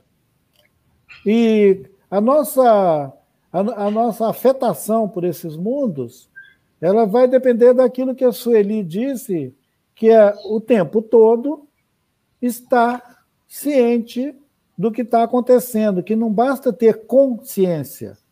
Você precisa estar o tempo inteiro produzindo ciência, no sentido de saber. Precisa produzir saber o tempo inteiro sobre o que está se passando. A, a pata no fio, né? Com a pata é, a no fio. Não, não, pode ficar no automático. Uhum. Porque se você entra no automático, é tão confortável, tão alienante, que você não vai querer botar mais pata em fio nenhum, entendeu? Inclusive, você desenvolve uma espécie de, de noia de que se botar a pata no fio, você vai levar um choque. Ó, não põe a pata aí não, que você vai levar choque. Que é mais ou menos aquela ideia é, recalcada que dizem: olha, você não estuda muito, não, porque se você estudar muito, você vai ficar confuso. Vocês já escutaram essa frase? É uma frase muito banal, mas ela é repetida. Principalmente, ela foi uma, uma, uma frase muito utilizada para limitar o acesso das mulheres à universidade, por exemplo. Porque durante muito tempo a universidade era um lugar de homem. E as famílias muito sabidinhas diziam para suas filhas: não, você não pode ir para a universidade, virar uma, uma doutora, uma filósofa, uma pensadora. Não vai, por... não vai, casar, né? É, não, porque você vai ficar doente. E não vai, vai casar. Doido, e não vai, vai casar. Doida. Não, o que estava escondido atrás dessa sacanagem familiar era o não vai continuar a reprodução da coisa. Mas o, o, disfarce era dizer: você vai ficar maluco. Né? Mulher que estuda demais fica maluca. Mas homem que estuda demais também passou a ser observado como maluco. Então, maluco por maluco, ah, quem é que tem coragem de botar a patinha no fio? Né? Quem põe a patinha no fio, tem coragem de fazer isso, vai estar tá afetado pela experiência da vida todo o tempo. Quem fica com medo de botar a patinha no fio por alguma razão, porque não vai casar, porque vai ficar doido, então, aquele abraço, né? Você falou, em, você falou que o desconforto é que é o moto perpétuo do consumo, né? Porque para quando, quando a patinha está no cativeiro, o desconforto é a ameaça de sumir, de cair na hierarquia lá para baixo, de se ferrar, de ser humilhado e no limite de ser morto, né?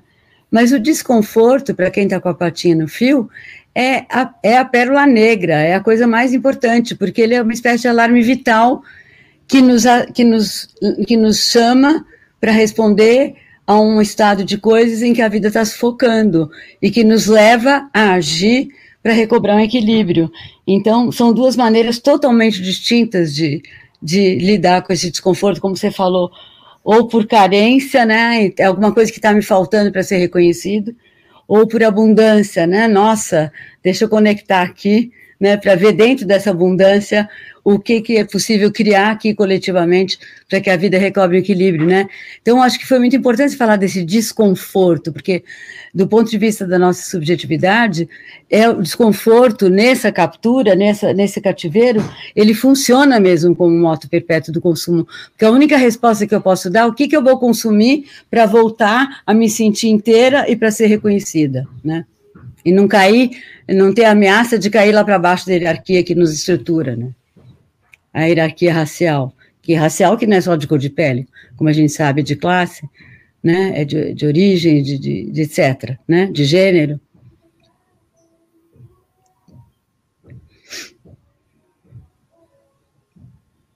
Vive o desconforto. Ele é o sinal que nos leva a recuperar o conforto coletivamente, a cada vez e sempre. É um trabalho sem fim, né? Só termina na hora que fecha o caixão. Se mesmo, eu sempre imagino que na hora que fechar o caixão, eu vou dizer assim: ai, peraí, peraí, peraí, saquei mais um negocinho aqui que eu não tinha visto, mas aí já foi. Então, eu, eu vi uma entrevista do Jorge Maltner, que eu achei muito legal, que ele já passou dos 80 anos, né? E aí a pessoa que está conversando com ele pergunta, o Tiago conversando com ele, pergunta: é, como é que você está e tal? Ele falou: bom, eu estou cada vez mais sentindo dores no meu corpo, dói. Então, eu levanto de manhã, faço caminhada, aí ele fala das pessoas que são os amigos próximos dele que caminham junto com ele, e fala: a gente está aqui caminhando e se preparando para morrer. eu achei isso tão genial pelo seguinte, porque as pessoas é, parece que, que estão todas com medo de morrer. E quando a gente alcança 80, 90 anos, sei lá, será que tem gente que ainda quer tipo 200 anos? Então, assim, seria muito bacana que esse corpo conseguisse saber o peso que ele tem e fazer o movimento de compostagem de forma colaborativa. Ao invés de a gente falar, eu quero ser eterno, a gente já fazer um outro enunciado. Eu, eu estou eternizado dentro do fluxo criativo da vida. É isso. Eu já fui palha, já fui cisco, já fui folha, já fui árvore, fui coisas que eu não sei e serei coisas que não saberei também. A lagarta não sabe que vai ser borboleta, e a borboleta fica lá e nem lembra que foi lagarta. Então, assim, eu estou tangenciando o pensamento daqueles mestres tipo Dalai Lama, que eu gosto muito. É, no Ocidente, o limite do especismo humano é acachapante. Fora dessa ontologia, digamos, ou dessa cosmovisão que assambarca o Ocidente, outros povos instituem outras ontologias. O, o Dalai Lama, por exemplo, ele diz que o que a gente tem que fazer é esse movimento de se iluminar. Então, é, o, o, o ser caça beleza na sua existência ao ponto de iluminar-se. Então, assim, essa perspectiva é muito diferente da ocidental. Que o cara vive, vive, vive, vive, vive, vive, e nunca enjoa de viver, e fica agarrado nessa história, porque ele não tem outra coisa para fazer. A outra coisa para ele é uma eternidade abismal, que ele nem sabe o que, que é. Mas como ele passou a vida inteira comprando pacotes fechados, que ele nunca soube que era mesmo, é por isso que o Pepe Morrica fala que, os, que o mundo não quer cidadãos, ele quer clientes, consumidores. Porque esse cliente já vem pronto. Esse cliente já nasce com essa fúria. Ele quer consumir, inclusive, a própria vida.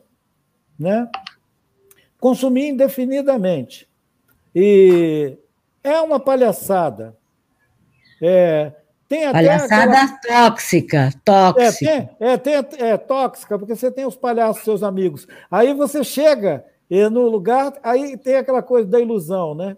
Os meninos comendo esses, esses, essas coisas é, super processada.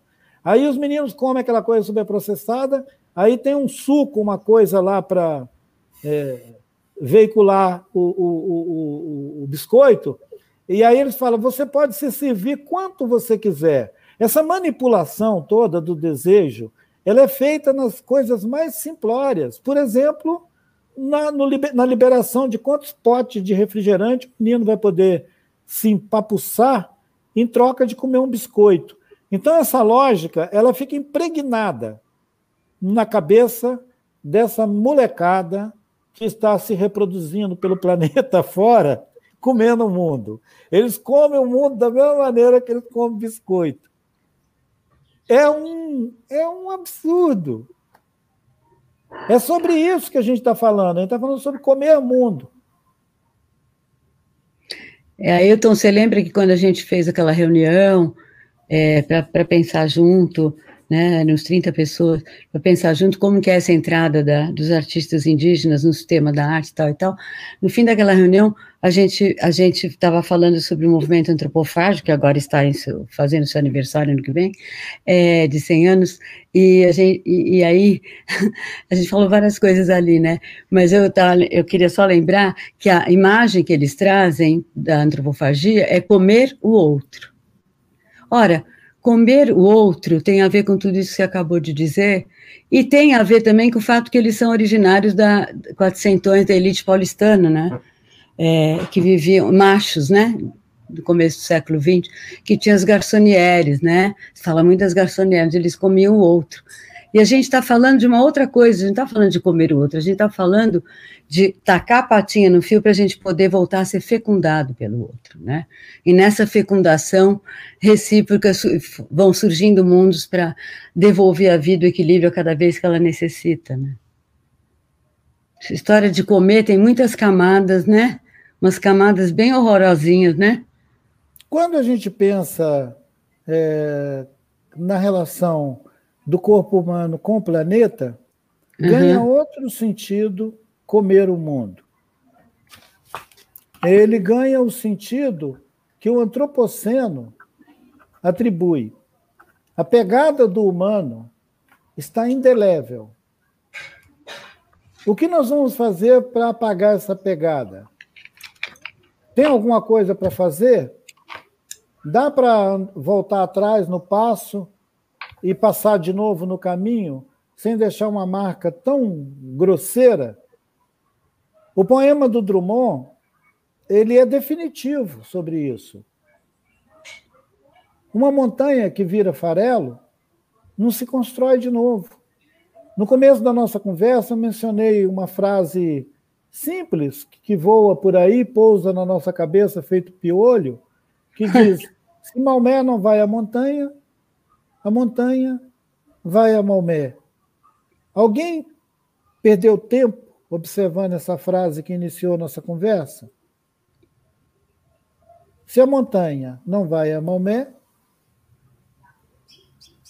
Se Maomé não vai à montanha, né? E vice-versa.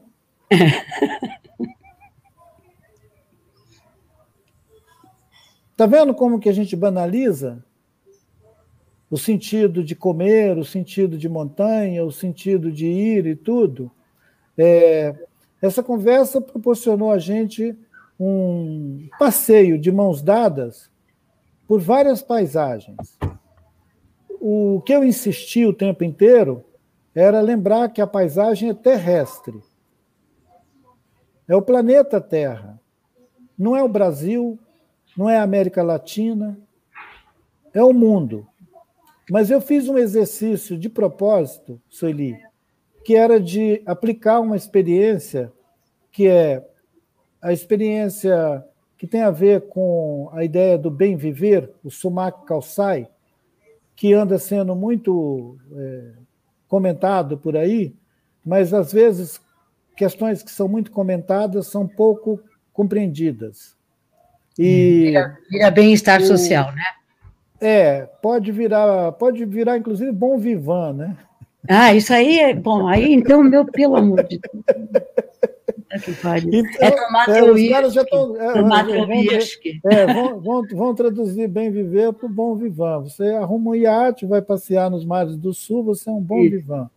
É. Então, assim, o, essas é, apropriações, né, traições, o, o, o, o desenho, digamos assim, é, de uma estrela de quatro pontas que o, o Antônio Nobre lembrou, é, lá no, no, no, no período é, pré-colombiano, quando os povos dos Andes experimentaram uma espécie assim de ápice da sua experiência social, que eles transitavam pelos Andes, do Equador até a Terra do Fogo, na verdade, até, desde o Panamá até a Terra do Fogo.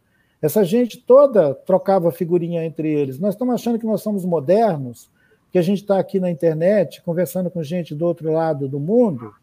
Eles faziam isso. E eles faziam isso dentro de uma ordem, digamos, é, de uma cosmopolítica, em que eles se relacionavam com tudo.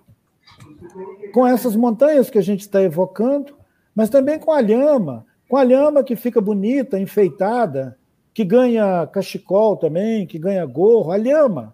Eu cara, mas por que, que eles estão enfeitando a lhama? Não, eles não estão enfeitando ela. Eles estão retribuindo a ela tudo que ela dá. Essa reciprocidade, ela está na base disso que nós estamos chamando aqui desse é, sistema de vida que supõe o lugar, esse lugar, o ser, é nesse lugar que se estabelece a experiência do ser. E é nesse lugar que acontece a segunda ponta da estrela, que é o pertencer. Ser, pertencer. Depois tem a terceira ponta da estrela, que é compreender. Ser, pertencer, compreender. E depois tem uma outra ponta da estrela, que é conservar, que é a capacidade que uma sociedade tem de perseverar naquilo que ela teve de bom, para que os outros possam ter também. Essa ideia não é de comer mundo. Essa ideia é uma ideia de regenerar o mundo e de manter o mundo capaz de produzir vida. O mundo continua produzindo vida, em todos os termos. Os humanos é que estão saindo fora desse, dessa balada e comendo o mundo. É nesse sentido que eu estava é, chamando mais a perspectiva da cosmovisão ampla do que da questão de oposição entre gêneros, raça. Eu estou muito mais incidindo uma crítica sobre o especismo humano do que sobre o gênero propriamente. É, o gênero, o gênero é apenas um dos operadores é. dessa captura, nesse sentido. E tem que ser entendido como um dos operadores dessa captura. Mas eu queria dizer, é, já que a gente está tá chegando perto do fim, também que eu queria dizer que o que eu mais quis aqui, o que eu mais quero, o que mais aproveito de você, né, Ailton, desde alguns anos, publicamente, até nas poucas coisas que a gente fez junto, é que não basta agir como cidadão, né, porque isso significa agir dentro da esfera do Estado, porque isso é, nós temos que conquistar a possibilidade de agir como esse ser é, com pata conectada no fio, né, para poder voltar a se sentir pertencendo né, a, essa, a esse trabalho de regeneração contínua, que é um trabalho poético, porque ele implica estar tá sempre produzindo e criando novas formas coletivamente para que a vida volte a respirar. Né? Então, para além da, do que era o horizonte das esquerdas, que somos nós também, né, de agir como cidadão interferir na, na inequidade com que, a, com que os humanos estão distribuídos é, nessa nessa ideia de, de, de, de, esfera pública e de Estado, né, poder agir como componentes do ecossistema e se responsabilizar por isso, né? Mas acho que a gente está chegando no fim, né, Alex? Não sei aí. Eu tenho que dar aula daqui a pouco. Pois é, pois é. Eu, eu... Infelizmente, porque eu estou adorando ouvir o Ailton aqui, estou adorando essa conversa. Eu já falei, eu já falei aqui para o pessoal que que Ailton tem compromisso, é, você também, eu também, porque se deixar, nós vamos ficar aqui até até a noite, vamos abrir uma cerveja, uma Madrugada cachaça. dentro, meu filho, madrugada é, dentro. Por mim. Seguir, e, seguir, e seguir a prosa. É, só para a gente já encaminharmos mesmo, mesmo para o, fim, a partir da fala do Ailton e da Sueli, eu fico sempre pensando na educação, sabe? Na educação das nossas crianças. Não estou pensando na educação lá Escolar. na ensino médio, universidade, não. Me desculpem, mas é, é, eu, tenho, eu tenho me deparado com situações muito, muito ruins nesse aspecto. Mas eu tenho pensado nas crianças, na importância que, infelizmente, nós não damos a, a, a, uma, a uma a uma espécie de formação, sem necessariamente indicar regras, normas, tem que ser assim. Mas eu estou falando de, disso que Ailton acabou de nos dizer, que o Manuel de Barros nos fala muito, sabe? De, de um aprendizado a partir de uma outra percepção. Percepção da vida, do mundo, das coisas, do outro, sabe? Em que observar um pequeno inseto, ou uma pequena flor, ou um fruto, ou cotidiano, seja uma, uma, uma, uma, um potente agente de, de formação, de aprendizado, sabe? E eu acho que a gente tem perdido muito nisso, e, obviamente, os desdobramentos são os piores possíveis. Né? Há, há um descolamento da, da, da, da pessoa, né, de, do corpo, da, com a terra, com outro corpo. Não tem relação nenhuma. É, é uma relação é uma relação marcada por, por muita insensibilidade, por muito torpor. Sabe, por uma, por uma espécie de asepsia. Não, não há contágio, não há contágio. E como educar sem contágio? Você sabe, Alex, que eu comecei a trabalhar com 17 anos sendo professora de crianças, né? E hoje eu trabalho sendo professora de pós-graduação. Mas, para mim, o essencial da função aí é ajudar a reconectar a patinha com o fio, sabe? E manter essa conexão. Todo o resto é consequência é menos importante. Se quer, vai ver que autores podem nos inspirar, não sei o que lá, é a patinha no fio que vai puxar esse autor, um pedacinho desse autor e não outro, etc e tal. O fundamental é como reconectar, como exercitar coletivamente a reconexão com a patinha do fio, né? E que palavras saem dessa reconexão, né? Isso aí. Gente, é... chegamos não sei se muito bem ao fim, não porque essa conversa vai ser desdobrada, muita gente vai assistir, muita gente vai comentar, vai utilizar em aulas é, e vai utilizar para pensar um pouco mais sobre é, o que nós podemos fazer de nós mesmos, né? É, gostaria de agradecer demais a Sueli pela generosidade, pela paciência. Sueli já é uma uma, uma, uma sócia no nosso canal, uma parceira. Paciência não, tesão. Ah, tesão, ótimo, obrigado pelo tesão. Ah. É, eu também prefiro. É, e Ailton, obrigado também pelo tesão. Sem tesão, aí. não tem vida. Gente, muitíssimo obrigada, gente. Delícia. E Ailton, você tem um minuto obrigada, Alex. É, bom, eu me lembrei é, de uma situação de um grupo de pessoas iam andando por uma trilha. Iam andando por uma trilha. Era uma trilha no Cerrado, inclusive, numa paisagem é, íngreme. Eles tinham que chegar no lugar onde tinha uma cachoeira. Até que chegou um ponto em que um deles falou: Pessoal, a gente chegou no desvio. Aí cada um foi para um lado.